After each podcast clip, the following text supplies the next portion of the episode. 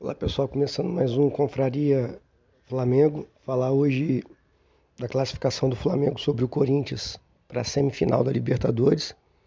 O Flamengo venceu o jogo de 1 a 0.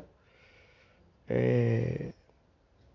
Diferente de uma narrativa que, que eu estou vendo em alguns programas esportivos. O Corinthians não foi superior, o Corinthians entrou para fazer o que eles conseguem fazer de melhor, que é uma marcação pressão. Né? Por isso que ele entrou com três volantes. É... E tentou marcar pressão o Flamengo. Eles conseguiram uma vez, que foi quando o Thiago Maia é, dá um vacilo e perde a bola na lateral. O jogador deles lá consegue recuperar a bola, vai pela ponta, chuta e o Santos faz uma, uma defesa, mas nada de, de muito grave não. É, a maior parte do jogo, o Flamengo controla o jogo. Eu, a gente pode perceber isso quando o Flamengo chega na intermediária ofensiva ali e não arrisca passes, é, passes decisivos ou passes mais arriscados. Acontece isso com o Everton Ribeiro, com a Rascaeta, o próprio Gabigol quando sai da área para vir buscar essa bola. Felipe Luiz, Rodinei, todo mundo recebia a bola em, um jogo em que o Flamengo tivesse que ganhar, não tivesse com a vantagem de 2 a 0, provavelmente esses jogadores arriscariam a jogada, esse passe mais decisivo. E como o Flamengo estava com 2 a 0, não, não tinha muito porquê mesmo de ficar arriscando jogada e correu o risco de tomar um contra-ataque.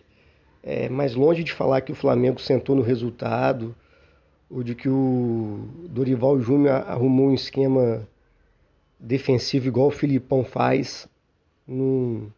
Eu, pelo menos, não vi o jogo assim, não. Vi o Flamengo fazendo um jogo protocolar, assim, né? cumprir tabela. Por incrível que pareça, nós chegamos no, a um nível que quarta de finais de Libertadores contra o Corinthians o time entrou para cumprir tabela, assim, muito superior ao adversário.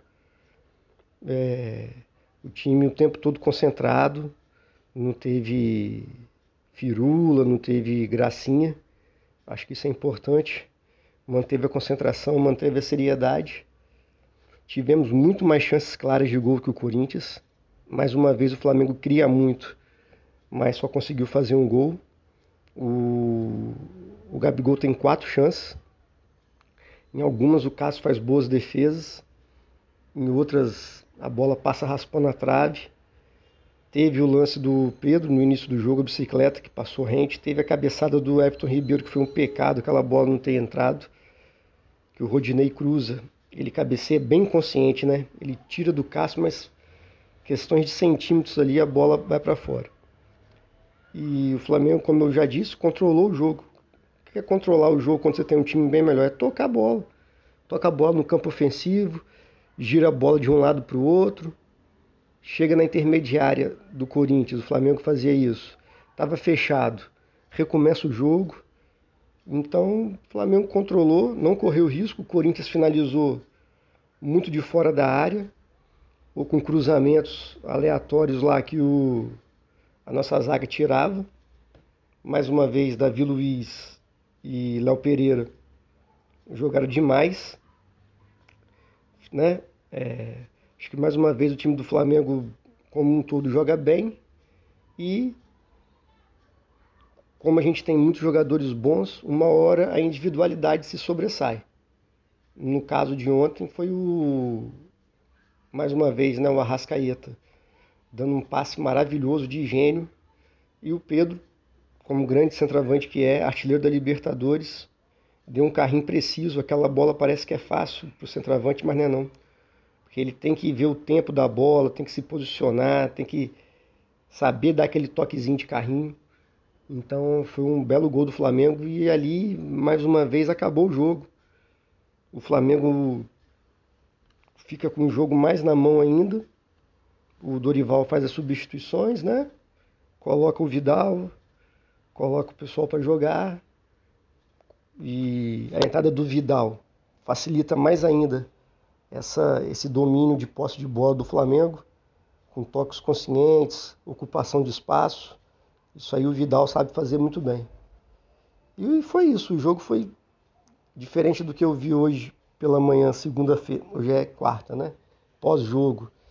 Uma narrativa de alguns canais aí querendo falar que o, que o, que o Corinthians jogou de igual para igual, que igualou, não teve nada, sabe? Se o Flamengo lá em Itaquera, lá em São Paulo, força mais ou tem um pouco mais de sorte, já era uns 3, 4. E ontem, se o Flamengo força o ritmo do jogo mesmo, arriscando passe, marcando com mais intensidade, é, conseguiria também no mínimo mais uns três.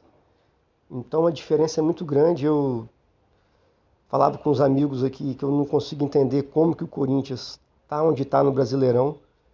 Para mim não é time nem para pegar Libertadores ano que vem, sabe? É um time que só ia conseguindo ganhar ao acaso e com sorte isso aí uma hora acaba. Uma hora precisa de o, o time ter, ter alguma coisa para mostrar. E esse time do Corinthians não tem. É... Então o Flamengo se classifica. Hoje tem um jogo do Vélez contra o Talheres. É... Para ser sincero, não vejo esses dois adversários. Está de 3 a 2 para o Vélez. Não vejo como o Flamengo não ser favorito contra qualquer um dos dois, mas é o que todo mundo está cansado de saber, né? Pé no chão, jogar sério, porque ninguém ganha de véspera. Mas eu acho que esse grupo aí, e o Dorival Júnior, então, já está calejado de saber disso. Tanto é que as entrevistas do Dorival, depois do primeiro jogo contra o Corinthians, foi de que não tinha nada a ganho, de que tinha sido só a primeira parte do jogo. E essa análise é legal, se a gente for olhar o jogo como 180 minutos, né? O primeiro tempo em São Paulo e o segundo no Rio de Janeiro, aí o domínio do, do Flamengo fica muito maior. Assim, é, é impressionante. E a gente está conseguindo também uma coisa boa, que é descansar os jogadores. O nosso time do Brasileirão mantém só o Santos, que vem se mostrando cada dia mais um goleiro mais seguro, que passa confiança para a gente. Então, isso é importante ter os jogadores né, totalmente descansados para poder fazer bons jogos na, na Libertadores. Então agora é esperar o nosso adversário da semifinal continuar fazendo uma boa campanha no, no Brasileirão para não desgarrar. É, essa, esse mês agora é decisivo para todo mundo. O Palmeiras tem pelo Brasileirão, né? Vai pegar Corinthians domingo. Acho que é o jogo da, do ano do Corinthians, porque se perder é, vai ficar muito longe do Brasileirão. Libertadores já está eliminado e na Copa do Brasil já está perdendo de 2 a 0 para o Atlético Goianiense e pelo que vem jogando, não vejo muitas condições do Corinthians reverter o placar em cima do Atlético Goianiense. Então tudo indica que a última e única esperança deles agora é o Campeonato Brasileiro. Então que eles possam fazer o jogo da vida deles lá contra o, contra o Palmeiras e quem sabe ganhar. E a gente tem que fazer nossa parte também no Brasileirão, que vai ser contra o Fluminense, um clássico também. Vai ser um bom jogo. Não sei com qual time que o Dorival vai para campo. Mas dá ganhar do Fluminense sim. É... E seguir, né? Esperar aí nosso adversário da semifinal e com confiança, porém com o pé no chão. Valeu, saudações rubro-negras, abraço.